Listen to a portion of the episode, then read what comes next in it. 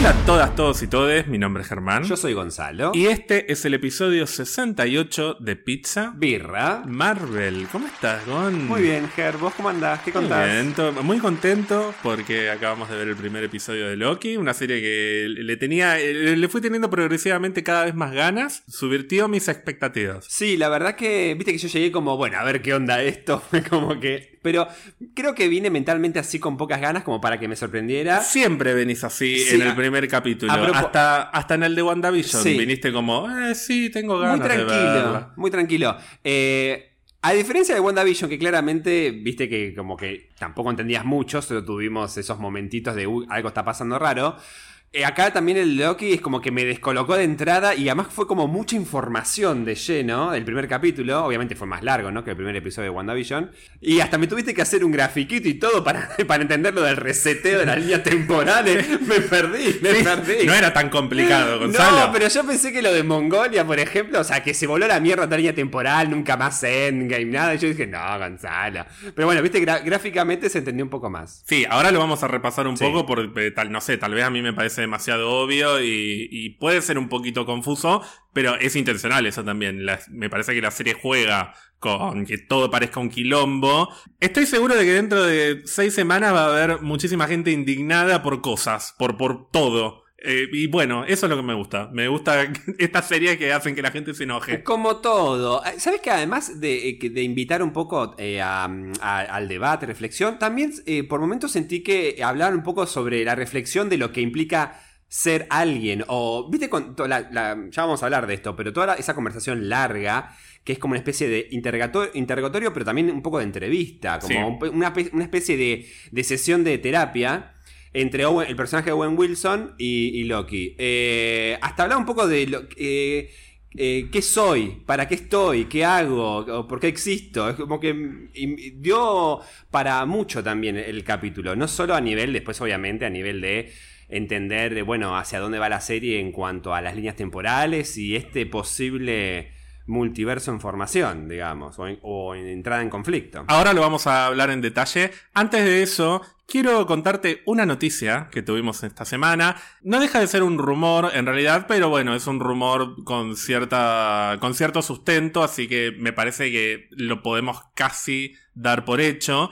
Y que tiene que ver con algo que dijimos la semana pasada, o que más precisamente yo dije. En el Y- podcast es no se sabe qué es tuyo y qué es mío, es el podcast. Así Claro. que seguramente lo dije yo o lo dijimos juntos. Tal vez vos lo dijiste, pero lo pensamos juntos, no importa. seguramente. Lo tuyo es tuyo, no, no, digo, lo tuyo es mío, lo mío es tuyo, todo es del podcast. Seguramente. Es una noticia que vos leíste en estos últimos días porque me la contaste cuando Sí, llegaste. dos veces la leí en dos lugares que eh, yo no sé muy bien de fuentes como seguras o no, pero... Y las dos decían lo mismo, que es lo que vos mencionaste el episodio pasado, que es que seguramente está confirmado que el personaje de este actor mexicano interprete a Namor como posible villano de Black Panther 2. Exacto, que Tenoch Huerta, este actor mexicano del que hablábamos la semana pasada y que parecería que va a ser el villano de Black Panther, interpretaría nada más y nada menos que a Namor, un personaje que es muy conocido en los cómics, que podríamos decir que a primera vista o, o en un análisis muy superficial sería como el Aquaman de Marvel, pero lo empezás a analizar y no tienen nada que ver. De hecho, hasta te diría que están en extremos opuestos. Namor es un personaje que a lo largo de su historia ha fluctuado permanentemente entre héroe villano. Es un antihéroe tirando a villano Sí. con momentos heroicos. O sea, todo lo que Aquaman tiene de héroe para los humanos, Namor lo tiene completamente descartado. Namor es capaz de ir a la guerra contra toda la humanidad por su pueblo submarino. Sí, Pero sí. bueno, también tiene sus momentos heroicos. Creo que, perdón, creo que el paralelismo viene más que nada por el tema de Atlántida y, y- y de la ciudad sumergida y, y toda esa cosa de gente que puede vivir bajo el agua. Claro. Después, hasta incluso estéticamente no se parecen en nada, qué sé yo. Este, después sí son completamente diferentes, lo cual está bueno. Y yo te había contado también que había varias hojas de casting que buscaban actores y actrices de ascendencia maya Sí. y de distintas culturas mesoamericanas, así que podemos especular con que todo el reino de Atlantis y toda la cultura de los atlanteanos va a estar fuertemente inspirada en las culturas más importantes de- del continente americano, como pueden ser los mayas, los incas, los aztecas, etcétera, y tantas otras, ¿no? ¿Te gusta esta idea? A mí, por- a mí particularmente me parece espectacular. A mí me encanta y además, primero, dos cosas. Para mí refuerza es- esta idea que vos tiraste la otra vez cuando hablamos de los Eternos, de que, mm, qué casualidad que ahora resurge en amor con el lanzamiento de, de Eternos, los Celestiales, los Deviantes y todo eso. Y, y yo ya me juego que, que- que ahora Salma Hayek es la mala y seguramente ella quiere que los Deviantes gobiernen la Tierra, entonces ahí aparecen los Atlantes y... eh, Pobre Salma. Viste que primero yo decía que la mala Angelina, mala Atena, Atena es la mala y después dije, no, es una grosa, mala Salma Hayek. Y después, eh, y después ya viste que ni, ni bien llegué te dije, para mí, que hay una guerra y los atlantes quieren hundir eh, Wakanda, la hunden Sí. para, que, para que sea como la nueva Atlántida y va- por eso Wakanda Forever, porque va, va a ser como lo que pasó con Asgard, va a haber unos pocos eh, wakandianos que sobreviven y tienen que distribuirse por el resto de la Tierra. O sea, tu teoría, que a mí me pareció un poco drástica, es que en la segunda Black Panther van a destruir por completo Wakanda. A la mierda y se Wakanda. hunde y queda un agujero en el medio del continente Más y no hay más Wakanda. Eh, es como en realidad Asgard, como dice Odín, Asgard is, eh, is the people. Entonces, Wakanda es la gente. Lo que pasa que, viste, yo te decía, el tema está también con Chadwick Boseman. Entonces, digo, la verdad que se enfrentó al, al primo, se enfrentó a Thanos, a todo ese ejército de la Orden Negra, qué sé yo, sobrevivió, bueno. Y, va a venir este Namor y lo va a matar. Siento que tiene que también ser un- un- una hecatombe, digamos, el, el conflicto de por qué Wakanda puede llegar a perder una guerra o por qué puede llegar a morir Black Panther. Entonces siento como que Black Panther se sacrifica ahí como por, por, por Wakanda y muere ahí enterrado. No sé, no estoy tirando, digo, porque eh, yo quiero que si de verdad Va, quiero. Me gustaría que en todo caso, si el personaje de T'Challa muere en la película, no al comienzo, sino al principio o durante la película, tiene que ser una muerte memorable. Entonces digo, morir solo en manos de Namor me parece poquito. Sí, la especulación sobre qué va a pasar con el personaje de T'Challa es algo para lo que yo, por lo menos en este momento, no estoy listo porque es algo que me da paja. No, no lo puedo pensar, como que no estoy concentrado para especular sobre el tema hasta que no vea algo un poco más Sí. concreto, algún teaser, un poco más de información. Lo que sí me parece es que es un poco drástico que sea Se hunde Wakanda. destruida por completo Wakanda. No, no digo que no pueda pasar, sería sorpresivo. Me parecería un poco repetitivo, justamente Por lo que acabas de decir, por lo de Asgard. No, no me terminaría de convencer además la idea de que una nación, justamente una nación tan poderosa en África, desaparezca y bueno, volvimos, retrocedimos 50 casilleros y Claro. otra vez tenés a los africanos sin poder cuando justamente la gracia de la película es empoderar a personas que viven en un continente que históricamente ha sufrido eh, colonización y desigualdad, etcétera, etcétera. Pero nada, qué sé yo. Falta mucho Falta todavía mucho. para la película. Ya en algún momento vamos a especular Sí, un sí. poco más en detalle. Yo también creo que T'Challa de alguna manera u otra va a morir. No creo que la muerte de T'Challa eh, necesite que se hunda por completo una nación. Pero sí me parece que se merece que sea una muerte como muy gloriosa y Sí. muy épica. En fin, ya lo hablaremos en otro momento. Hablemos de Loki. Hablemos de Loki Dale. porque hay mucho para, para comentar. Primero quiero tus impresiones muy, muy, muy generales. Si te gustó, si no te gustó, si esperabas otra cosa. No, eh, me gustó.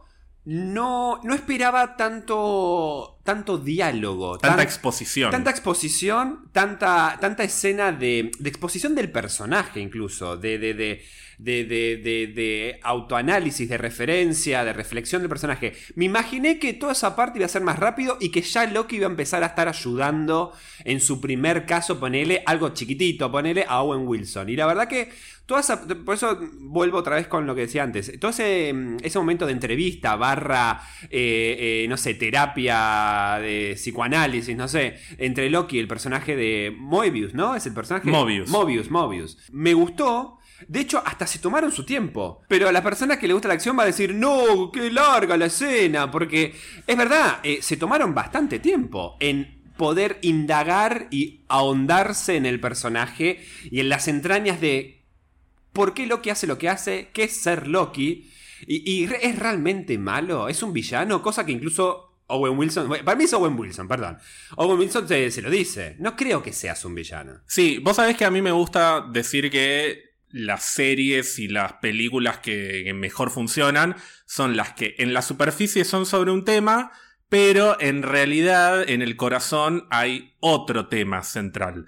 WandaVision en la superficie es una historia medio loca, inspirada en sitcoms y con brujería y, vaya a saber qué. Y en su corazón no es más que la historia sobre una persona que está tratando o que debería hacer un duelo sobre Es el- una pérdida. Claro, es el duelo de, de Wanda. sí, sí, Falcon and the Winter Soldier en la superficie es la historia del legado del escudo del capitán y en su corazón es la historia de dos personas que viven con conflictos absolutamente opuestos y distintos y que se unen para ayudarse mutuamente a superarlos. En el caso de Sam, la desigualdad histórica racial en los Estados Unidos y en el caso de Bucky, un, pasado, PTSD sería claro. como su- sus traumas de- eh, por las experiencias que tuvo que vivir. Claro. Me parece que en el caso de Loki, en la superficie es una serie que está diseñada para introducirnos conceptos sobre el multiverso. Sí. Explícitamente Es sobre el multiverso. encima. Más explícito Sí. que nunca.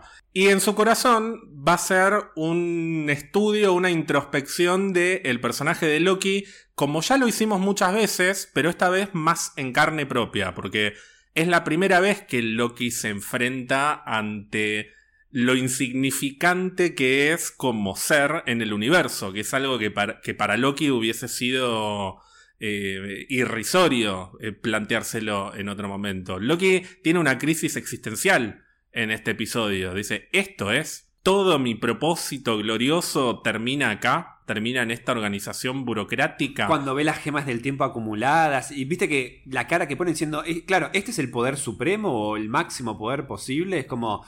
eh, y claramente, fíjate que decide volver a esa sala donde estaba teniendo la, la reunión, básicamente. Y no casualmente parecerían estar dadas las condiciones para que el villano o los villanos de la serie sean los mismos Loki. O sea, otras variantes de Loki a las que el Loki principal de la serie, que es esta variante de 2012, se va a tener que enfrentar. Entonces, es Loki confrontándose a sí mismo de manera simbólica y de manera literal. Eso me parece súper interesante. Creo que al final de la serie vamos a tener una versión de Loki, una variante de Loki, que va a haber hecho un, un análisis introspectivo que la versión original del MCU no hizo. Exacto. Fíjate que este Loki hasta estuvo expuesto en media hora a todo lo que tuvo que vivir el Loki original a lo largo de muchos años y le, le cayó como un yunque en la espalda, Sí. quedó destrozado. La muerte de. ver la muerte de Frigga.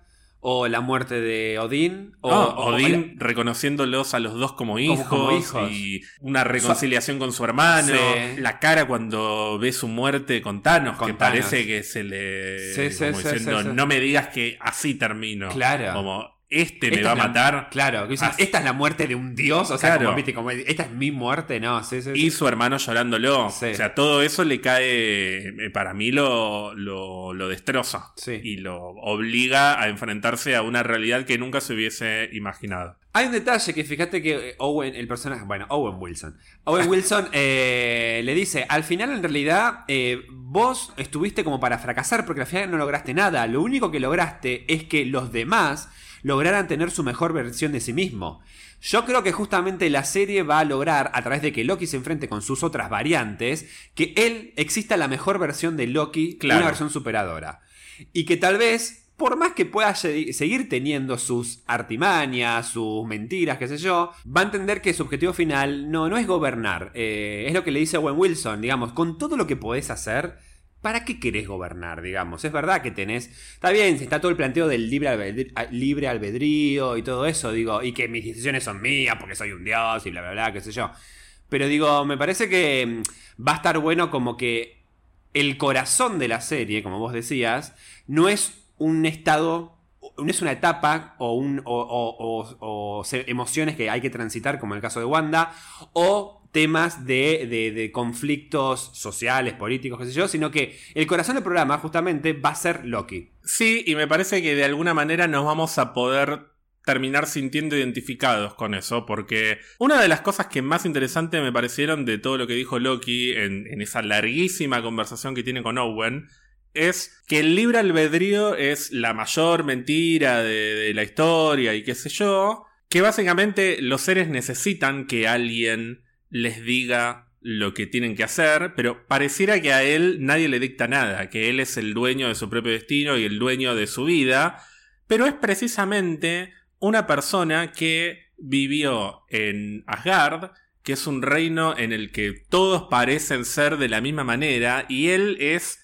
entre comillas, una variante en Asgard. Sí. Él es una, mm, eh, una persona muy disruptiva. Una anomalía términos- parece dentro de una anomalía para como una oveja negra Sí. dentro de la estética y el estilo y el espíritu de lo que es Asgard, que es algo que lo hablamos bastante la Sí. semana pasada. No por nada, es un personaje que ya desde la mitología es identificado como un personaje fluido en términos de género, aparece como hombre, aparece como mujer. como y caballo. es como caballo. Y esto en la serie más o menos explícitamente lo, lo van a ir eh, confirmando. De hecho, en los créditos aparece una imagen que ya había aparecido en, en imágenes promocionales, en la que está la ficha de Loki y dice sexo fluido, no dice sexo hombre. Había leído algo eso por ahí por internet. Sí, sí, Entonces, habiendo tantas personas en el mundo que tratan de ser lo que quieren y permanentemente les dicen lo que pueden ser y lo que no pueden ser, yo creo que de alguna manera va a haber mucha gente que se va a terminar identificando con esta experiencia que vive Loki, de la misma manera que también se identificaron con el Loki original cuando fue introducido como un villano, pero en estas circunstancias me parece que va a ser todavía más fácil identificarse con él, porque la crisis existencial que tiene cuando descubre lo que es la TVA es el momento o uno de los momentos más humanos que puede haber vivido Loki, como puede haber sido también, por ejemplo, la muerte de la madre. Todos en algún momento nos enfrentamos ante desilusiones existenciales, por Sí. decirlo de alguna manera, y que nos obligan a replantearnos qué estamos haciendo en nuestras vidas. Esto es la vida, esto es lo que, lo que voy a dejar en la vida, este es mi propósito. ¿Qué estoy haciendo? Estoy todo el día jugando jueguitos. Ah, Para esto vine al mundo. No, estoy, estoy, estoy siendo un vaquero y, y matando delincuentes como en el Red Dead, el Red Dead Redemption ese Sí, online. este, estuve jugando mucho, pero mucho al Red está pegando el vino, no al puedo Red. Dead Online, que es el, el- la versión multiplayer del Red, Red Redemption. Yo no Yo me vino. tomando vino, hijo de puta. Yo no estoy tomando vino y no lo puedo pronunciar, pero es impronunciable ese juego. Ay, nunca pude pronunciar. Igual te leo, te- es verdad. Con o sin vino, nunca puedo pronunciar de corrido el nombre de ese juego. Red Dead Redemption. Redem- Mirá cómo además te lo es, digo. Es, Redem- es Redemption, es No, Redemption. el tema es que es más fácil de pronunciar si lo pronuncias bien en inglés. O sea, si decís Red Dead Redemption, Claro, es mejor, pero, mejor. No, pero no sale hablar así. No, es- el red, red, red, red.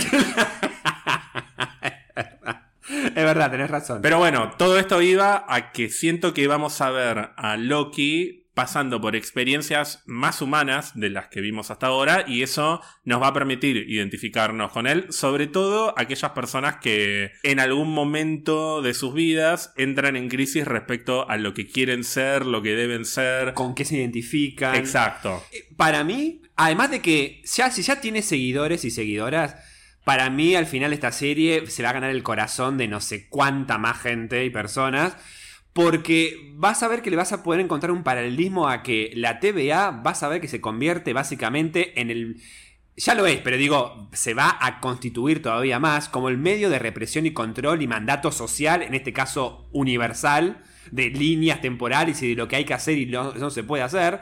Y Loki justamente va a ser esa anomalía o esa, esa, esa persona que cualquiera se puede identificar diciendo, che, no, yo eh, soy distinto y yo eh, no me identifico con estos mandatos, con esta, con esta, estos aparatos que me vienen como básicamente a decir lo que tengo que ser, pero no me, pero no, no, no me logran, eh, digamos, este, no me logro, no logro encontrar mi lugar en este, en este sitio. Es lo que pasa con Loki, con, con esa, esa escena que es verdad, ah, muy bien actuada encima también, porque, viste, no te sentís como diciendo, che, ¿qué está pasando? Porque, porque, viste que hay un momento en que Está todo, están todos como trabajando ahí en la oficina y no le da, nadie le da pelota. Es desesperante, sí. Nadie le da pelota, no, nadie se da cuenta que, che, este tipo que hace acá, no, no, porque están en su mundo, el tipo no sabe que es un, que es un pez, eh, no, es como que le da todo lo mismo, qué sé yo. Y Loki diciendo, esto es como lo, lo- lo máximo, lo que se puede lograr. Esto es el poder máximo del universo. Y pero es que cuántas crisis existenciales habrán empezado en la oficina a las 4 Sí. de la tarde un jueves. Sí. Mientras escuchás esos ruidos horrorosos de impresora del año 80. No, y también bocinas de quilombo de, de colectivo, de eh, eh, protestas en el microcentro, qué sé yo. Y lo peor, típico de oficina, mirar por la ventana y solo ver pulmón de edificios, ni siquiera poder ver el cielo para saber si está nublado, hay sol. Y la verdad que me parece que estuvo bien representado no solo a nivel aparato de aparatos de control, sino también lo que implica, si querés hablar poéticamente, lo que es la vida gris, básicamente, o sea, lo que es la vida sin color, si- sin poder ponerle la inyección de lo que vos sentís que querés, no solo ser, sino ofrecer al mundo. Hablemos más en detalle sobre la TVA, primero a nivel conceptual, o sea, todo esto que estuvimos analizando antes de grabar porque no entendía muy bien lo de las líneas temporales. Pero a ver si se entiende el propósito de esta organización y por qué es tan importante. Y después, si querés, hablamos más en detalle en lo particular. De Los serie, personajes, sí. Owen Wilson, hay mucho para hablar de Owen Wilson definitivamente. Sí, sí, ya vamos a hablar mucho de él. Pero primero quiero saber qué te pareció la introducción de la organización y su propósito. Me pareció que justamente planteó bien eh, eh, eh, la esencia de la misma. Es una unidad de control, en la cual tenés, por un lado, una fuerza de choque, que es la, parte, digamos, de, de control físico, o sea, la policía, por decirlo de alguna manera. Después tenés toda la parte burocrática de control administrativo y después la parte de- de justicia, ponele, la de que sería el juzgado. Es básicamente un Estado. eh, eh, o un- una forma de gobierno dividido en, en tres poderes. No, y el poder real que nu- nunca se ve. Y el no sé. poder real que parece que parece que está basado o podría ser acá lo simbolizamos en estas estas tres entidades cósmicas que parece que son los guardianes del tiempo. Los guardianes que del podría tiempo. ser eh, un cualquier figura, no sé, de Dios en alguna religión o no sé, a nivel eh, estatal podría ser la Constitución o cualquier, o sea, digo, Siempre hay algo que está por encima de todo, ¿no? Y después están los ejecutadores, que se reparten las tareas. Después debatiremos quiénes son estas tres personas, ¿no? Estos tres lagartos, o, o que creo que le dice lagartos, Loki, Sí. a cosas así, pero bueno. Sí, la TVA, ya lo hablamos varias veces, que conceptualmente es una organización que se ocupa de regular las líneas temporales y proteger la línea temporal sagrada, que es una palabra que, que llama bastante la atención cuando la, la mencionan en el episodio, porque justamente vos hablabas de, de una referencia religiosa, y bueno, Sí. la línea temporal sagrada, el mismo Loki es como que dice Sí. que es esta boludez que estoy escuchando. Pero hay un video introductorio con, Muy la, con la voz de Miss Minutes que me encanta. Que revela muchas cosas sobre la historia de- del universo de Marvel que nunca habían sido No. mencionadas explícitamente. Por empezar, sabemos que hay una línea temporal única, principal y sagrada, que es la que protege esta organización, pero que muchísimos años atrás, en el pasado, que, lo cual ya es medio fumado, porque cómo hablas del pasado cuando vas a hablar de líneas temporales, Sí. pero bueno, en algún momento hubo muchas líneas temporales y confluyeron y... y- Se chocaron, pelearon. chocaron, hubo se- una guerra multiversal, como una guerra entre líneas temporales y como resultado de esa guerra, los tres guardianes del tiempo crearon la TVA para poder proteger una única línea temporal y que no vuelva a pasar eso, precisamente. Acá ya tengo que hacer la primera referencia a los cómics, porque esto de las líneas temporales que van y vienen y se cruzan y chocan y hay un conflicto y una guerra, está sacado directamente de uno de los cómics más famosos y populares de Marvel, que es Secret Wars. Es el nombre, de hecho, concreto de esa guerra multiversal. O sea, están hablando de que en algún momento existió una Secret War y que en algún momento existió una guerra multiversal, que sería el equivalente a lo que en los cómics es Secret Wars, y que la TVA existe para que no vuelva a pasar eso mismo. Claro. Secret Wars en los cómics es una historia que en su versión más reciente, en la versión de 2015, tiene que ver precisamente con muchos mundos, con muchos mundos de, de distintas líneas temporales que terminan confluyendo y se forma un único mundo que se llama Battle World, que es un quilombo, en el que hay versiones de personajes de todos los universos y líneas temporales posibles y eventualmente de ese mundo termina saliendo una única línea temporal y así se explica por ejemplo que Miles Morales que viene de un universo paralelo termine confluyendo en el mismo universo que Peter Parker. O sea, lo que están dando a entender acá es que en algún momento pasó algo así y que podría volver a pasar. Entonces la TVA se ocupa de evitar que haya líneas temporales paralelas. Acá es cuando viene el quilombo que, vos me dijiste, pero no entiendo esto de resetear la línea temporal. Lo que yo entendí, y, me parece que dentro de todo quedó bastante claro, pero por ahí después nos llevamos alguna sorpresa, es que la TVA regula la línea temporal principal, que es la que vimos en todas las películas. Los Vengadores viajaron en el tiempo, en Endgame, a 2012, 2013 y 2014. En 2013, por poner un ejemplo, que es la línea temporal como más controlada, se llevaron la gema de la realidad, la devolvieron, no pasó nada, no se abrió una línea temporal paralela porque todo eh, eh, siguió su curso natural, porque devolvieron la gema donde la tenían que devolver. En 2012 no pasó eso. En 2012, por X motivo, Loki termina agarrando el Tesseracto y yéndose hacia Mongolia. Y si la TVA no hubiese intervenido en ese momento, Loki probablemente habría, no sé, eh, reorganizado su ejército, no habría estado en Asgard cuando Malekith invade, que es lo que hablábamos, lo que especulábamos la semana pasada. Malekith habría destruido Asgard, tal vez Loki después mataba a Malekith. Y quedaba como rey de Asgard. Y quedaba como rey Tal vez después mataba a Thanos o no. Tal vez Thanos moría. Se abría una línea temporal con infinidad de opciones y eso es lo que la TVA no puede permitir. Por eso la TVA, en el momento en el que se da cuenta que se abre un, una nueva, un nuevo camino de posibilidades, interviene, se lleva a la variante, que es la persona que está iniciando ese camino nuevo, y resetean. Esto es lo que queda como medio ambiguo. ¿Qué es resetear? Yo lo que interpreto es que destruyen esa línea temporal. Ahí es cuando vos me decías, pero no entiendo cómo destruyen la línea temporal. Claro, porque yo decía, si destruyen la línea temporal, ¿qué? O sea, destruyen todo, incluyendo los acontecimientos del 2012 que vimos en, Avengers en adelante, entonces como que desaparece toda esa línea temporal. No, vos decís, no, solo destruyen el cachito de variante que se fue desde que Loki agarró el Tesseract y se fue. Yo pensé que destruían esa variante y todo lo demás. Porque él agarra, él con la gema del espacio se movió de lugar, no de tiempo. Entonces dije, eh, está en Mongolia, pero sigue estando en el 2012. Entonces dije, bueno, no sé hasta qué, no sé qué alcance tiene el reseteo tampoco. Bueno, yo creo que el reseteo elimina todo lo que está entre el punto en que comienza la línea temporal nueva y el punto en el que plantan la bomba, digamos. O sea, esos cinco minutos del primer episodio es lo que es destruido por la TVA, por lo menos eso es lo que yo entiendo. Claro. Supongamos que el Capitán América no devuelve las gemas, como lo hace al final de, Endgame. Si no devuelve el cetro, que se lo sacó al otro Capitán América, el Capitán América original queda ahí tirado, sin el cetro. Ultron nunca es creado, Ultron nunca crea a Visión usando el cetro.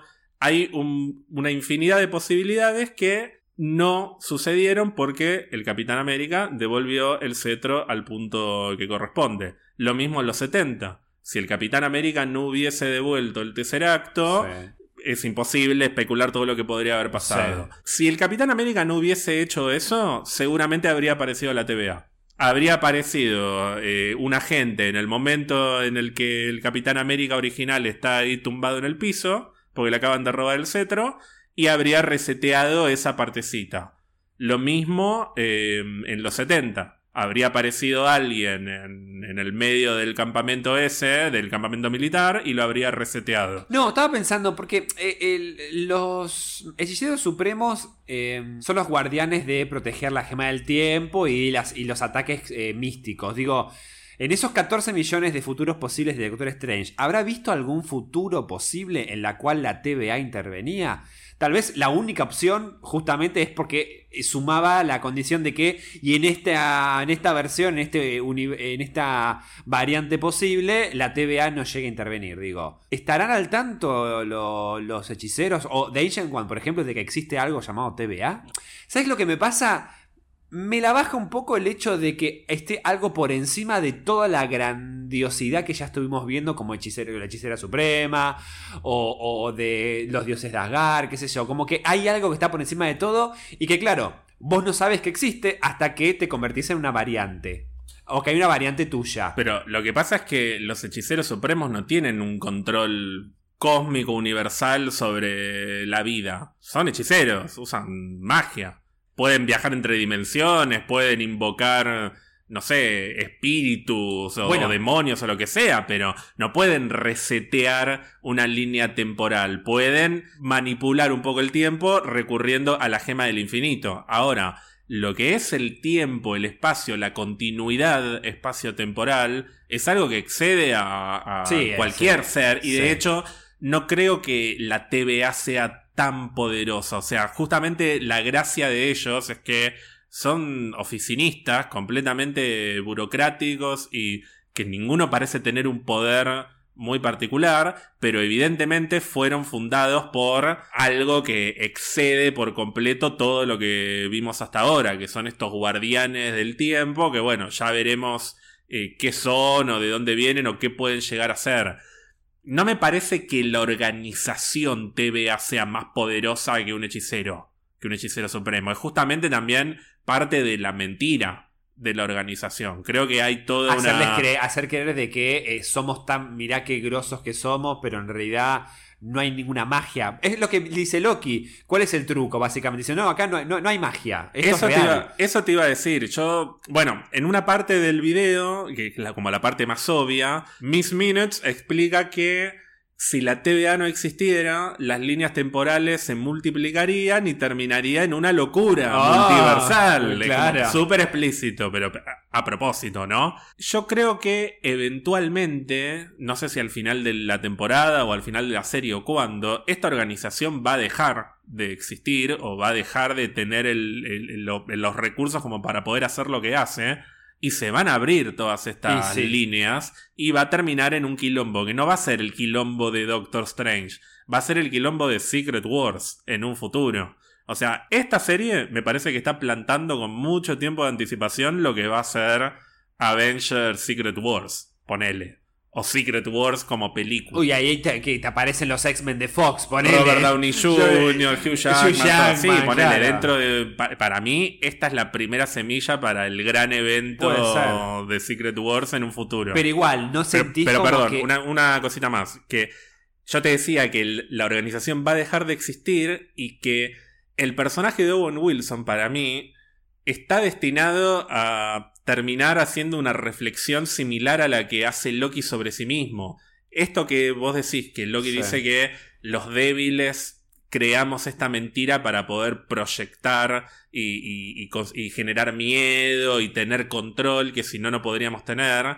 Yo creo que Owen Wilson va a terminar entendiendo que la TVA es un poco eso, es un circo con payasos que cumplen su función a la perfección, como lo dice Loki, y que detrás de la TVA hay algo mucho más oscuro y, no tan eh, estructurado y, la vida no es esto, la vida no es eh, un grupo de oficinistas que simplemente controlan que la línea temporal siga su curso y listo. La vida es mucho más incontrolable y salvaje, inesperada, inesperada, etcétera de, lo que la TVA te está tratando de vender. No, también juega un poco con esto que siempre uno dice de existe o no el destino.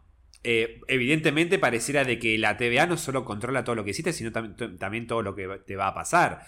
Entonces ya sabe cómo te vas a morir y ya sabe cómo y todo lo que te va a pasar en el medio, desde el punto que estás ahora en adelante. Digo, entonces, eh, esta cosa de creer en el destino o no, podés si querés asimilarlo, asociarla con esto, pero tal vez la reflexión es que es siempre todo un conjunto de variables y fuerzas que, van y vienen y no, hay solo una respuesta. No puedes encontrar la respuesta en una sola condición, una sola variable o una sola fuerza. Eh, tal vez hay factores que influyen más. A, a veces eh, la suerte también es una variable que puede influir más o menos. Cuestiones de manejo del tiempo o cosas que puedes controlar, cosas externas que no. Creo que va a jugar también un poco con esto, con esto de las fuerzas que, que- están ahí rodeando y que la verdad que terminan siempre, o pareciera que el camino va hacia eso, terminan siempre perdiendo el control.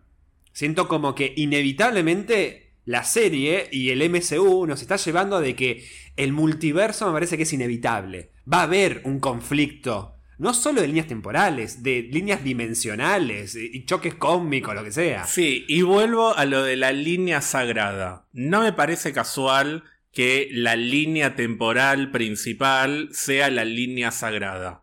Yo creo que al final de esta serie vamos a entender, y todos van a entender, Owen Wilson, quien sea, que no hay una línea temporal sagrada. Hay. a ver, lo que viene después de Loki es What If. Justamente. Claro. La serie que plantea lo opuesto. Y lo que tenemos acá es alguien que por X motivo y por X intereses está tratando de preservar una única línea temporal. Y para eso construyó toda esta mentira. O, o parcialmente mentira. O sea, yo creo que algunas de las cosas que, que aparecen en esta explicación histórica de la TVA deben ser ciertas. Pero no creo que los tres guardianes del tiempo sean seres que están más allá del entendimiento de los seres humanos y que hay una única línea temporal y punto. Ya te, ya te Yo ya tengo mi ya te teoría, deschavaste. sí. Perdón, chavaste suena viejo, pero ya te delataste. Porque. No, no he pensado ocultarlo, lo voy a decir. Ah, ah, ok. Lo voy a decir ya mismo. Porque para dijiste, mí, no, porque dijiste, eh, yo no creo que, no, para mí esto es obra de alguien, no de algunos. O algunas, eh, o algunos. Eh, Digo, para vos en concreto en realidad no son tres guardianes en realidad. no sé si son tres, dos o uno, pero o yo tres creo que- versiones de lo mismo. Yo creo que detrás de todo esto está un villano clásico de los Vengadores que tiene que ver con los viajes en el tiempo y con cosas muy fumadas respecto a los viajes en el tiempo, como todo lo que acabamos de ver en este capítulo, que es el 1% Sí. de lo que vamos a ver en la serie, que es Kang. Con esto, acá vamos a hacer un- una aclaración. No estoy diciendo que el villano de la serie sea Kang. O sea, no, no, no es como Mephisto, que iba a ser el villano de WandaVision y Kang va a ser el villano de, de Loki. No, estoy diciendo que está para mí el personaje detrás de la construcción de toda esta idea y de todo este concepto que se plasma en la organización TVA. ¿Por qué lo pienso? Porque a diferencia de Mephisto, Kang es un personaje que ya tenemos confirmado que va a estar en el MCU, va a Sí. ser el villano de Ant-Man. Por lo menos va a ser el villano de Ant-Man. Y hay un montón de indicios que algunos los podemos hablar, otros los iremos hablando a medida que avance la serie, que me llevan a pensar que detrás de todo esto hay una persona que podría ser Kang que quiere preservar una línea temporal por motivos que no sé, lo podemos especular eternamente. Pero si vamos a los cómics, podés encontrar historias en las que más o menos pasa esto. Kang tratando de tener el control sobre una o múltiples o infinitas líneas temporales es un poco el, el ABC del personaje. Y si mirás, por ejemplo, esas estatuas, para mí dicen Kang por todos lados. Es lo que vos me mencionabas antes, que en realidad esos tres guardianes no son tres distintos, sino que son tres variantes o tres eh, Kangs de momentos distintos. Pero que, eh, ya hablamos de esto en su momento, de que mm, existe un momento, hay tantas líneas temporales que Kang hace un quilombo, que se reúne un consejo de Kang, Sí. ¿no? Para controlar el tiempo, básicamente. Exacto. Pero bueno, yo creo que va a terminar siendo secundario igual esto. Yo creo que no importa si es Kang o quién. Me parece que en gran medida va a quedar en un easter egg o a lo sumo en una semilla para futuro. Bueno, una escena post-crédito, básicamente. Porque el, el core de la serie va a terminar pasando por las variantes de Loki y la Sí. amenaza que representan y bla, bla, bla. Pero yo insisto con que si hay un personaje que tiene que ver con todo esto que vimos, es Kang. Y me parece que es bastante explícito y se va a ir volviendo más explícito a medida avance la serie. Pero insisto, no va a terminar siendo el villano de Loki, ni mucho menos. La historia va a pasar por otro lado. Pero bueno, creo que están sembrando un montón de cosas para desarrollarlas a corto plazo en Doctor Strange y a largo plazo en algo mucho más grande como puede ser Secret Wars. Eh, sí, eh, lo que, lo que estaba pensando es que, claro, si en Ant-Man ya está confirmado la aparición del personaje, es como que Perdón, está confirmado y está el actor y, es igual a la estatua. ¿Ah, ¿En serio? Claro, ese, es el tema. Ay, no me acordaba la cara del actor, por eso. Claro, yo lo tengo reidentificado el actor porque es un actor de, una serie que me gusta que es Lovecraft Country. Y cuando ves las estatuas es, el mismo tipo, o sea, es muy parecido. después quiero ver bueno, de él, no me acuerdo. Pero bueno, insisto con que todo esto va a terminar siendo secundario a lo que es lo más importante de la serie, que va a terminar siendo Loki y las distintas variantes de Loki y qué es lo que implica ser Loki. Pero precisamente si Owen Wilson le dice tu destino es ser un villano para que los demás se vuelvan sus mejores versiones, me parece muy interesante eso que dijiste de que irónicamente los otros Loki lo van a terminar volviendo mejor, mejor. a este Loki y si el día de mañana se termina descubriendo que esto de la línea temporal sagrada es una mentira, más confirmado todavía que Loki no tiene por qué ser un villano, Loki puede ser lo que él realmente quiera ser, y que irónicamente eso es lo que lo motivó a convertirse en villano, porque tratar de ser distinto a los asgardianos y tratar de ser el rey a pesar de que el mandato indicaba que el rey tenía que ser Thor, es lo que lo, empujó a convertirse en este personaje que es tan complejo y que por algo nos gusta tanto. Una cosa, otra cosa con la TVA, ¿qué te pareció la estética del lugar visualmente? Me encantó, me encantó. Eso ya me había gustado desde los trailers. Acá la conocimos más todavía. Sí, sí, sí. Esto que yo te dije alguna vez que me hace acordar mucho a la película Brasil que a mí me encanta. Y hasta musicalmente en algunos momentos me hizo acordar a Brasil, que igual de la música ahora hablamos. Vamos a hablar porque la verdad que. No, hablemos ahora, hablemos ah, ahora. A ver qué te parece la música. Me encantó. De la loca. De la loca. Eh, Pará, hablemos de la loca un segundo, que lo dijimos y lo tenemos que repetir acá. Vos me dijiste que se hizo conocida, va, conocida, o, hay un momento muy memorable de ella que es cuando estaba en eh, British, Got, Talent, que eh, mientras están estos dos tipos ahí cantando, ella de la nada, con una cara de felicidad y locura, empieza a tirarle huevos al jurado. Y yo vine y te dije, ¿no será que después van a ser, como hicieron con este Cooper, ¿viste? Con, en, la serie. Cooper. Cooper. ¿No, ¿No será que en realidad esa es una versión, una variante de Loki que estaba desquiciada y le empecé a tirar huevos al jurado? Bueno, yo fuera de joda, no creo que haya pasado desapercibido esto de que la mina claramente tiene una personalidad particular, porque para hacer eso, no digo que tenés que estar loca, digo que tenés que tener una personalidad interesante, por lo menos. o sea, es una mina con la que yo definitivamente quisiera hablar, quisiera conversar con ella para ver qué pasa por su cabeza. A mí no me parece que sea casualidad que esa persona esté haciendo la música de esta falopeada. Porque cuando vos escuchás la música, es un poco una mezcla de, instrumentos, de, instrumentos, de sonido. Hubo un momento que yo dije, a quitar un helicóptero. Yo dije un helicóptero cuando aparecen los créditos. Y, pero no te dio, a mí por un momento que dije, che, me, me, me, me, genera como miedo. Viste que yo te dije en un momento, y fíjate los créditos también, que están como en blanco y negro. ¿No te hizo acordar un poco a... Mm, eh, no tanto de Expedientes X, sino a la dimensión desconocida de Twilight Zone. Tiene esta cosa media de, de, de, de, los, de los misterios ocultos del universo, parece.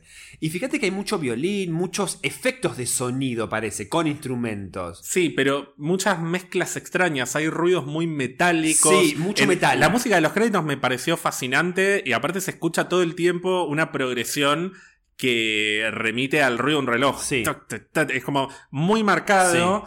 Y en el medio de todo eso, esto que estás diciendo, que son los ruidos que, exceden la comprensión del ser humano, como, no, no quiero estar acá. A mí me parece acordar al el famoso... ¿Viste? Que decías como que me está transportando a algo que no es terrenal, no es de la Tierra, ¿viste? parecían que eran sonidos extraídos de lugares ocultos o misteriosos del universo, por ejemplo. No, después en lo que es el paseo de Loki por los distintos. Eh, las distintas partes de la TVA que visita.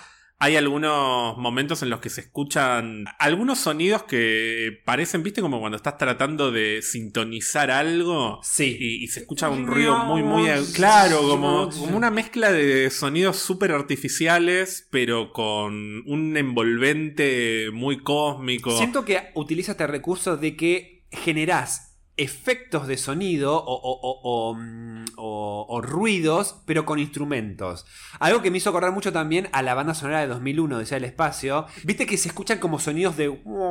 como que parece que hay voces o sonidos de agua, o, parece que con la banda, con los instrumentos generás eh, ruido ambiente y generás e- efectos de sonido medios raros. Sí. Que parece que no están puestos, son parte de la música. Eso me, me- me generó. Bueno, creo que eso también colabora con la construcción de, de esta organización súper burocrática y que parece estar más allá de todo. Estéticamente, te repito, a mí me gustó mucho. A vos no sé qué, qué te pareció. No, no, me, me gustó un montón. Siento la verdad que eh, estoy del lado de Loki de que es un circo, solo que es un circo sin colores, básicamente. Es una, es una pantalla. Eh, pero que puede llegar a ser, no sé, más terrorífica que el, que el domo que construyó Wanda. O sea, siento como que eh, hay algo muy oscuro siempre en este tipo de, organizaciones. Eh, que después, obviamente, puedes buscar paralelismos en la vida real, ¿no? ¿Qué te pareció, por ejemplo, cuando Loki se asoma con Owen Wilson y ven todo el exterior, digamos? ¿Te pareció como demasiado? ¿Te pareció como que era muy Star Wars? ¿Te pareció que... eh, No me generó nada ni positivo ni negativo, me parece. O sea, no, no me quedé eh, obnubilado ante la belleza de la TVA, porque no se entiende muy bien qué es. Y creo que es intencional. La, la idea no es que digas, ah, qué organización majestuosa, como cuando entras, no sé, al Ministerio de Magia en de- Harry claro. Potter o lo que no, sea. Hogwarts, no, o incluso Asgard, que te da otra cosa. No, de- está bien, pero, pero digo el Ministerio de Magia, por Ah. poner un ejemplo como de, de una De organización. una organización, claro. eh, en- en- en- claro, como Macusa, decís vos. eh, Claro. Cuando entra. Ah, no, o el Ministerio de Magia también en, en lo que es este Europa. Sí, digamos. puede ser Macusa, sí, puede sí. ser Ministerio, pero cualquier organización de este estilo, que es una organización más gubernamental o lo que sea, pero que te inspira cierta majestuosidad. Claro. Esto me pareció como una sobredosis de, de luces y, y edificios que mucho Burocrático podría ser. No, no, no, pero ponele que no parece burocrático todo ese, como ese pulmón Sí. que decís vos, pero es también un poco lo que decías vos, no hay una ventana, o sea, todo muy majestuoso, pero Todo ¿dónde estoy? ¿No ¿Qué estás es esto? O sea, saturado? ¿No sentiste que estaba saturado? Está súper saturado, o sea, no, no entiendo dónde, sigo sin entender dónde estoy, están las tres, los tres eh, gigantes esos ahí, en el medio de todo el quilombo, no, no me generó nada, pero creo que es un poco la intención, porque el momento que sí te genera algo, o que sí le genera algo a Loki, es en una oficina, en una oficina chica con trabajadores ahí en sus Sí, sí, sí, computadoras, no, no le dan pelota. y ahí, es, y ahí es donde dice, esto es el, El el poder centro, supremo, claro. claro, el, el- el centro de todo.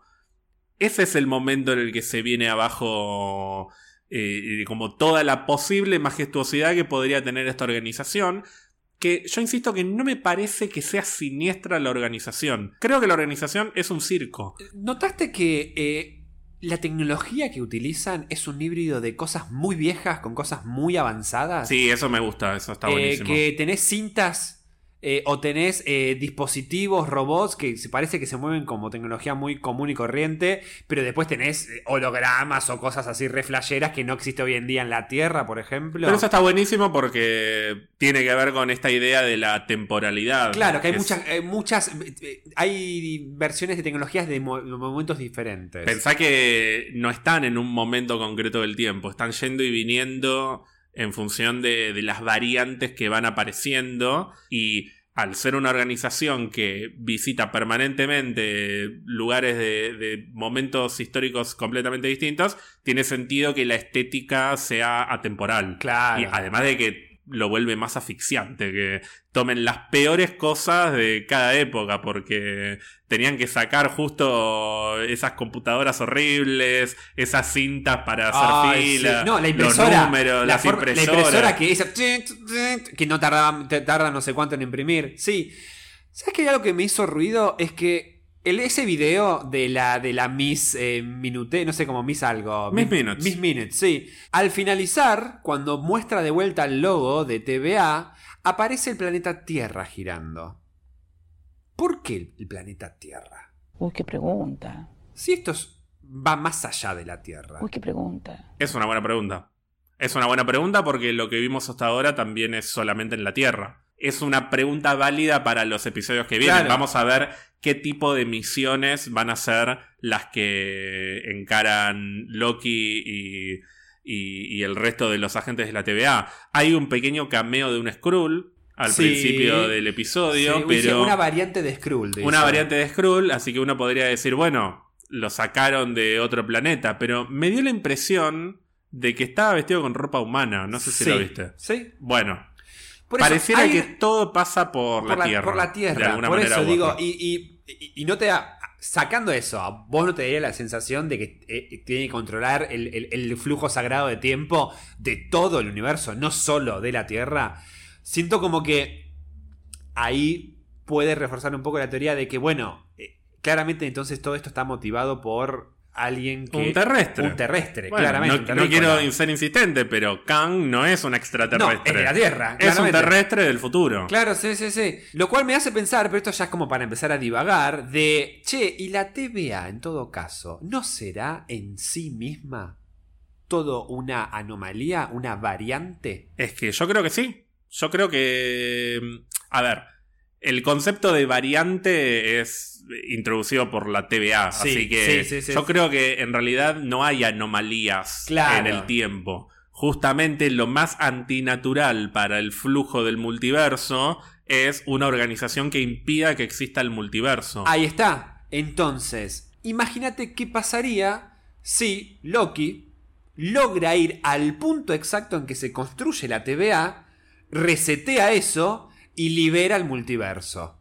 No hay más Claro. TVA. Entonces, tal vez justamente la TVA lo que hizo es impedir el flujo natural del tiempo. Y, lo re- y, y no- y nosotros estamos viviendo en una variante de tiempo la cual está reprimida. Los dolores de cabeza que nos va a dar esta serie. Ay, es el primer sí. capítulo, Gonzalo, y mirá la falopeada que estamos hablando. Pero me encanta. Todo lo que tiene que ver con tiempo me encanta. A mí también, a mí también. Bueno, hablemos de Owen Wilson, que se lo merece. Owen Me Wilson. pareció lo mejor de la serie. Sí, sí, yo creo. Me atrevo a decir Todo que bien todo Loki, el. todo bien Loki, obviamente, sí, pero... No, pero me atrevo a decir que todo el mundo está diciendo más o menos lo mismo. Me- es, es el personaje más eh, magnético después de Loki, definitivamente. Sí, y hay sí, que tener un personaje tan magnético estando Loki. La interpretación me parece espectacular. Muy buena. El contraste entre ellos dos está buenísimo. La La- interacción de los dos me encantó. La química entre los dos es muy buena. Yo no me imaginé que él iba a ser tan bueno, entre comillas. Claro. Yo cuando vi el primer tráiler me parecía más una gente que lo está boludeando y que lo iba a, boludear permanentemente. Acá lo boludea un poco, Sí. pero... Pero con, Pare- pero- no, pero con un objetivo. Lo está provocando. Lo provoca, pero porque también secretamente lo admira. O sea, siento que es un personaje que cree en él. Cree Claro. en el potencial Tal de Loki cual. para poder hacer cosas buenas. Tal cual. Y eso me parece interesante, me parece inesperado. Es algo que no, no me veía venir con este personaje, por lo menos con lo que habíamos visto en los trailers. Esto, esto parece ser como que. mm, Como eh, la teoría del caos del doctor Malcolm. Viste que al final empezás a encontrar. no- ningún ningún eh, sistema, nada es perfecto. Siempre empieza a haber. Se empieza a romper por algún lado. O tesis, antítesis, síntesis, una cosa así. Bueno, ¿serán Loki y todas las versiones de Loki las anomalías que vienen a alterar este flujo sagrado que intenta controlar la TVA y que justamente hay que cortar. Entonces, tal vez Owen Wilson dice, bueno, qué mejor que un Loki, una variante de Loki para entender cómo funcionan los Lokis. Claro. ¿Serán lo- los Loki justamente las anomalías que vienen a destruir el- el- la verdad? Vienen a hacernos un favor, ponele, porque vienen a romper con este mandato, este- esta imposición de la TVA. Y vamos a ver qué intenciones tienen estas, estas versiones malignas de... No, no malignas, alternativas de Loki. Estoy hablando en plural porque yo creo que va a haber más de una, no creo que haya Claro. un Loki que está causando problemas en todo el multiverso. Creo que hay más de uno, pero bueno, no, no le vimos la cara, no, no sabemos qué, qué puede llegar a pasar ahí. Pero no sé si los Loki, entre comillas, villanos tendrán la intención de destruir a la TVA porque tienen un, un propósito eh, bien intencionado, Claro. digamos. Creo que eso va a terminar pasando más por el Loki principal Claro. y por Owen Wilson y cualquier otro personaje que se le suma.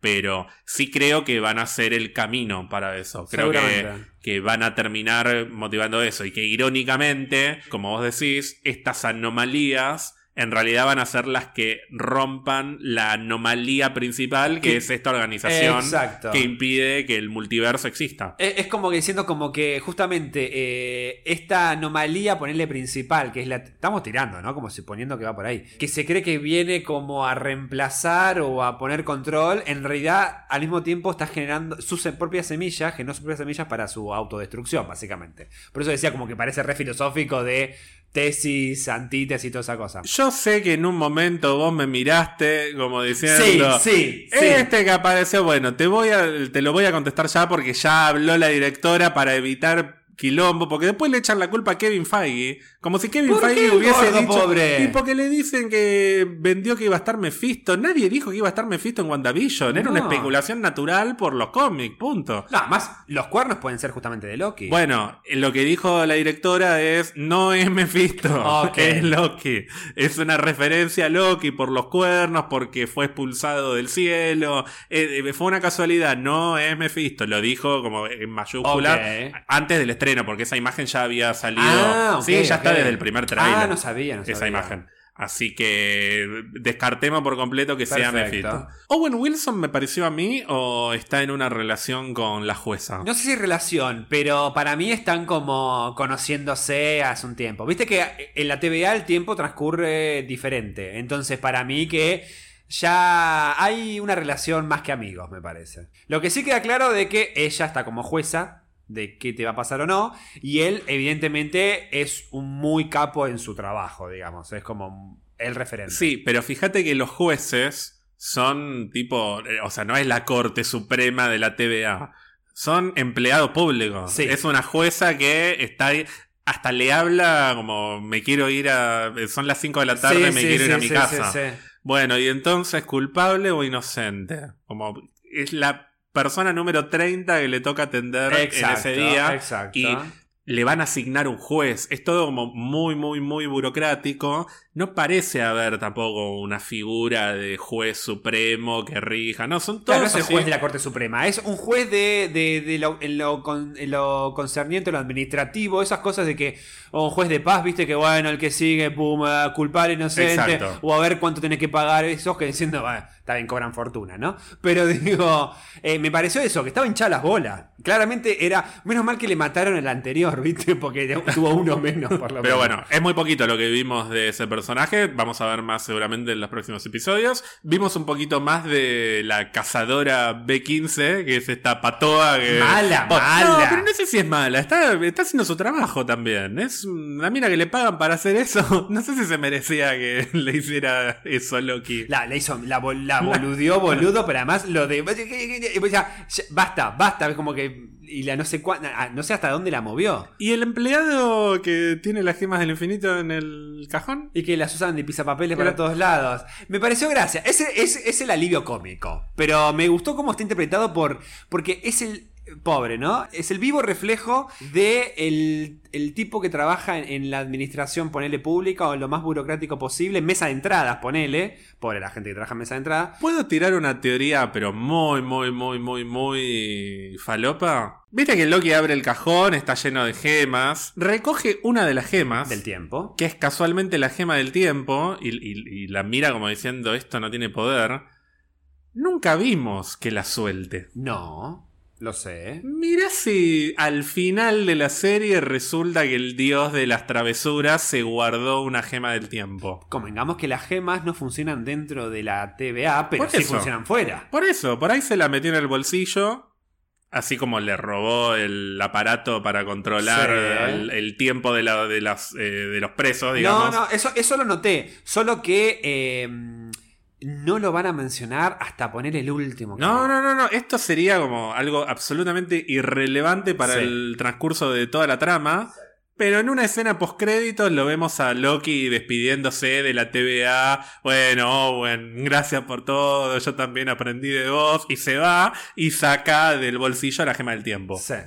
Me lo reimagino Sí. eso. Y tenemos un Loki que es un héroe en cierta medida, pero no deja de ser medio un bribón tramposo, Es que como tiene- decían. Es que tiene que serlo, porque si no pierde la esencia del personaje. Lo que pasa es que tiene que tener una evolución en la cual.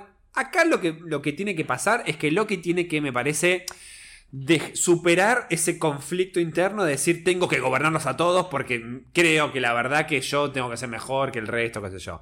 Me parece que Loki puede ser más que eso, pero manteniendo su estilo. A lo que voy es, olvídate de querer gobernar al pedo. o sea, fíjate lo que es el poder máximo de gobierno, que es la TVA. Mira el embole que es. O sea, ese sería la consolidación máxima de su poder. Eh, burocracia pura. Entonces digo, no, pero ni en pedo, prefiero escaparme, boludo, y no sé, vivir en, en Escocia, como Odín, que se fue ahí. I love you, my sons. Pero bueno, pero prefiero eso. Anthony Hopkins con menos ganas de actuar. Pobre, esa escena fue filmada en un lugar y después le metieron ese fondo verde porque era para que quede un poco más lindo en Escocia. Una duda que tuve, que no sé si. A ver qué, qué opinás. Viste que cuando el- aparece el personaje de Owen Wilson, que me encanta la escena que habla con la, con la chica, todo. Viste que están esos cadáveres de la policía, ponele. Y le dice, che, se robaron eh, otro reseteador. Es como, ¿por qué es esta, que está, suponemos que son versiones de Loki. ¿O por qué estos personajes, que no sabemos todavía quiénes son, se están robando reseteadores? No lo sé, no tengo la menor idea. De hecho, no lo, no lo registré mucho. Fíjate eso. que al final del capítulo, ¿cómo termina? Los prende fuego y uno de los que casi sobrevive va a agarrar el reseteador y se lo saca. O sea, lo, lo, lo, como típico película de terror que se lo arrastra para que no pueda tocar. Quiere reseteadores. Sea versiones de Loki, sea el villano, lo que sea, quiere, está coleccionando reseteadores. ¿Qué quiere hacer? Bueno, recordemos que seguimos sin saber bien qué son esos reseteadores. Yo te dije que a mí me da, da la impresión de que resetean las líneas temporales variantes desde el momento en que plantan el reseteador hasta el momento en que empezó, que sería, en el caso de Loki, cuando agarra el tercer acto. Eso es lo que yo interpreto, pero por ahí hacen otra cosa. No sé, no, no tengo idea y, es una buena pregunta. Yo no, no me había dado cuenta de eso, no lo había registrado por lo menos. Ahora que lo decís, sí. Tampoco me parece casual que no le veamos la cara al villano. Owen Wilson nos dice que es Loki, pero no vemos ni a Tom Hiddleston, ni a otro actor, ni a otra actriz, ni nada. No sé. Me parece que es una pregunta que es más para la semana que viene, que tal vez tengamos un poco más de claridad sobre esto. Pero no tengo la menor idea de cuál puede ser el objetivo de, de este Loki o de estos Lokis, entre comillas, villanos. Así que no sé. ¿Expectativas? Muchas, muchas, pero infinitamente más de las que tenía antes de ver este capítulo, que además tenía expectativas. Pero ahora estoy como... A mí todo lo que tiene que ver con tiempo, ya sea a, eh, a nivel, eh, no sé, estudio eh, de ensayo narrativo, ciencia ficción, futurismo, lo que sea, me encanta. Este, aunque me- a veces me recuesta entender algo, tal vez la- una boludez como esto del recito de la línea temporal, pero me encanta porque digo, siento como que es una variable tan eh, poderosa que son esas fuerzas que decís eh, nunca las vamos a poder alcanzar. Entonces, qué lindo jugar con la creatividad. O sea, me gusta cómo el ser humano se las ingenia para ser creativo usando la fuerza o la variable del tiempo para contar historias, por ejemplo, lo que sea. O para entender incluso la concepción o el universo, lo que sea. Entonces, si bien WandaVision me había gustado por el tema de, bueno, me encantan los personajes de hechiceros, la bruja carnata, Wiccan, qué sé yo, me dejó con al palo, para decirlo, porque me, me encantó que se metan de lleno con todo este tema de, líneas y de que el capítulo, por más que digas, ah, no, yo no entendí que eso, pero me encantó que sea rebuscado. O sea, claramente, por más que cuesto más o menos entenderlo, yo creo que fue intencional que de entrada haya tanta información. Quieren plantearse como rebuscadamente de que, che, el tiempo es un quilombo. Y vuelvo una vez más con lo que vos varias veces mencionaste o citaste, que es la frase de Mordo. Eh, cuando te metes con el tiempo, hay quilombo, para decirlo a, a- nosotros. O sea, no te metas con el tiempo porque siempre hay quilombo. ¿No será tal vez que justamente los hechiceros saben de que eh, meterse con el tiempo es meterse con la posible eh, construcción de líneas temporales que desemboca en un conflicto de multiverso? Tal vez ellos lo saben. Y por eso tratan de más o menos mantenerlo desde el lado místico un poco más o menos eh, controlado. Yo te lo digo al revés. ¿A vos no te parece que Mordo, si se enterara de la existencia de esta organización, les pondría una bomba? Ay, qué horror, este terrorista. Pero digo, yo creo que Mordo, si se enterara de, de esto, diría eh, es caos. Porque es la TVA la que está interviniendo en todo caso con, con el tiempo. No las variantes. Loki no tiene la culpa de nada de todo lo que está pasando acá. Loki qué culpa. Tiene razón Loki cuando dice, ¿por qué no los traen a los Vengadores en lugar de a mí? Entre paréntesis me gustó mucho porque primero dije, ¿cómo sabe que viajaron en el tiempo? Y no, claro, porque sintió que había dos Tony Stark y, y hizo dos más dos, listo, ya entendió, viajaron en el tiempo para detenerme a mí porque soy muy grosso, tarado. Pero son justamente los Vengadores los que se metieron con el viaje en el tiempo y que Mordo se indignaría, ¿no? Mordo Que- estaría, pero, que- eh, orto. Loki no hizo nada, no tiene la culpa de nada de lo que lo están acusando. En ese sentido tiene razón, es culpable de otras cosas, no de esto. Los que interfieren con la línea temporal o con las líneas temporales son los Vengadores por un lado y la TVA. ¿Quién dice que hay que resetear esta línea porque Loki no tenía que agarrar el tercer acto? Que es otra cosa que le dice Loki a la jueza. ¿Según quién yo no podía hacer esto? Y según eh, las escrituras Bueno, sagradas, ¿viste? O sea, todo bueno, claro. siempre termina en la Biblia, entre comillas. La En- Biblia en, una o- figura religiosa. O, o ma- o un mandato superior que parece que nunca vas a saber qué es, quién es y, y qué realmente se interpretó de eso. Y andás a ver si de verdad existió o no. Por Ese eso, es. las pelotas, me parece que la TVA no controla nada eh, genuinamente. Me parece que la TVA está interfiriendo más de, de- de lo que interfieren las supuestas variantes que ellos persiguen. Y por eso digo, me parece que Mordo eh, hasta estaría en contra de Si esta querés podemos ir un poquito más allá. Suponete que se libera el multiverso y es un conflicto de realidades y líneas temporales. Justificaría de que Mordo colabore con el Doctor Strange para poder solucionarlas. Y por lo menos dar, mantener un clima de, che, puede haber diferentes líneas temporales, pero que ninguna, cho- ninguna choque con la otra, Claro. ponele. Ok, ¿querés que haya una versión en donde Mordo es el hechicero supremo? Perfecto, pero que esa línea temporal no interfiera con la línea temporal donde el hechicero supremo termina siendo Doctor Strange. Bueno, ¿vos expectativas para la semana que viene? Mucha. Bueno, a, a todo esto yo decía que me encanta el tiempo, qué sé yo. Eh, muchas, muchas. Sí, la verdad que sí. De hecho, no me molestaría de que no haya como más acción, ponele a, a Loki haciendo artimañas o luchando con sus, viste, sus famosas dos dagas que tiene, qué sé yo. No, si tienen más discursos filosóficos o reflexivos sobre lo que es el tiempo y, sobre la entropía y sobre y sobre los viajes en el tiempo, lo que sea, me encanta, me encanta. Si, si quiere volver filosófica la serie, que se vuelva. Bueno, vos sabés que los críticos, algunos periodistas, etcétera, recibieron los primeros dos episodios. Ah. Y en general las críticas fueron positivas sobre los dos episodios, pero la mayoría dijo: el primero es un poco más lento Sí. y el segundo es una bomba. Como que el segundo le, le pasa el trapo al primero. Mira. Claro. Hubo gente que dijo, no me gustó el primero, me gustó el segundo. Y hubo gente que dijo, me gustaron los dos. Pero la bomba es el segundo. Claro. El primero está buenísimo como introducción, pero el segundo es espectacular. La gente se va a caer de culo con el segundo, como Yo- que le, le pusieron muchas fichas. Claro, el segundo, ¿sabes lo que va a tener?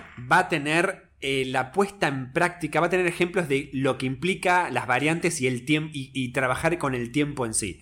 Acá lo que vimos es básicamente eh, todo teórico. El planteo, El exacto. planteo, la reflexión, el análisis de lo que es el tiempo, las variables del tiempo, el multiverso. En el segundo van a ir de lleno a decir, bueno, mira, vení, eh, ve- vení a la cancha, papi, embarrate. Esto es el quilombo de las líneas temporales. Sí, y cualquiera que vio Rick and Morty, que está producida y escrita por la misma persona que produce y escribe Loki, Bueno, es una- sabe la, el- la potencialidad que tiene esto de viajar a diferentes eh, puntos de la historia, diferentes líneas temporales, Una etcétera. fumada completa, Así ¿no? que me parece que está todo dado para, para que tiren la carne al asador en el segundo episodio y que nos caigamos de culo. Y con el presupuesto de Disney, que no es cosa menor, porque, porque, porque es más lindo verlo cuando hay mucha plata encima, porque es un... Es, ay, guarda que eh, no haya capítulos que digas, ay, qué lindo hubiese sido ver esto en el cine, porque tal vez es un espectáculo visual. Bueno, yo pensé eso cuando vi mm, el- esa escena que vos me preguntaste que me pareció de la Sí. TVA. Dije, por ahí esto si lo veo en el cine me parece más majestuoso. Eh, Pero me parece que tampoco era la idea. Es No, un poco lo no, que ya te dije. puede ser. Es como. Está bien, la TVA. Y Pero imagínate, el capítulo final de Wanda, o los últimos dos capítulos, tal vez en el cine, hasta tal vez se hubiese explotado más, pero visualmente hubiese sido re lindo. Bueno, Gon, si alguien te quiere seguir en Instagram, si te quieren escribir, si te quieren eh, tuitear, si te quieren algo. No, si me quieren tuitear no van a poder, si me quieren facebookear, bueno, tengo, pero ni pelota. No, síganme, síganme, me siguen directamente en arroba qué lindo verte, ya sabemos, ¿no? Verte B larga o verte B grande, eso ya está sabido. A Boger. A mí me pueden seguir en Instagram en arroba mystical, me pueden seguir en Twitter en arroba mystical-bajo. Porque te lo cagaron. Porque se lo cagaron. ¿Vos, seguir- sabés, perdón, ¿Vos sabés quién te lo cagó? No, ¿No, no te gustaría escribirle y decirle, che, te tengo un podcast y te menciono porque me cagaste? ¿No te gustaría darme tu, tu Twitter? Ah, qué sé yo. Peor me parecía cuando no podía tener pizza birra Marvel porque no me entraba el, el nombre ¿Y completo. cómo y lo llamábamos? No me acuerdo. Era birra-marvel y bueno, y ahora es pb-marvel. Bueno. Pero bueno, porque no entra eh, por una letra. Eso, eso es una cagada. Eso me da Twitter, una. la verdad. ¿Por qué no le pusimos otro nombre, Gonzalo? Pero bueno, pueden seguir a Pizza Birra Marvel en Instagram y en Twitter. Si no tienen Instagram o Twitter, nos pueden mandar un mail a pizzabirramarvel.gmail.com. Sí, y recuerden suscribirse a Spotify o a la plataforma que utilicen para no perderse ninguno de nuestros episodios. Bueno, Con, nos vemos la semana que viene o antes. Pero vez. si no, bueno, será hasta la próxima eh, y espero que podamos volver a grabar presencialmente porque el- veníamos grabando a distancia. Sí, me parece que por ahora está todo bajo control. Vamos. Ya se resolvieron algunos problemitas técnicos, algunos. Me quedan otros que todavía no los, no los termino de, de resolver, pero estamos en eso. ¿Sabes qué? Vos decís, pasa esto, lo decís, terminamos de grabar, te vas y cuando te pones a editar, uy, uno de los dos audios, un micrófono no grabó. Ah, Viste seguro. que siempre pasa esas cosas. Seguro, seguro. Pero no, en, otra línea temporal, si querés, vamos y eh, salió todo bien el capítulo. Bueno, nos vemos la próxima. Hasta la próxima entonces, un beso a todas, todos, todos.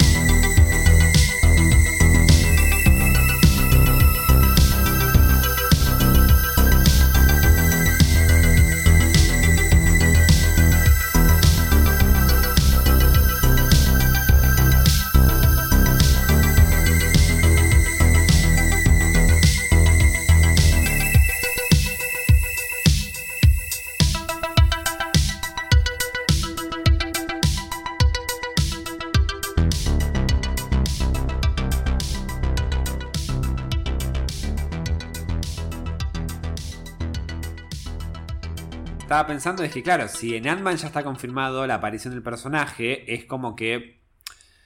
eh, Perdón, está confirmado y está el actor y, y es igual a la estatua. ¿Ah, ¿En serio? Claro, Ay, ese, no, ma- ese es el tema. Ay, no me acordaba la cara del actor, por eso. Claro, yo lo tengo reidentificado el actor porque es un actor de, de una serie que me gusta que es Lovecraft Country. Sí. Te manchaste el pantalón, Me manché el Gonzalo. pantalón de vino. Ay, qué divino. ¿Me lo, me lo limpias?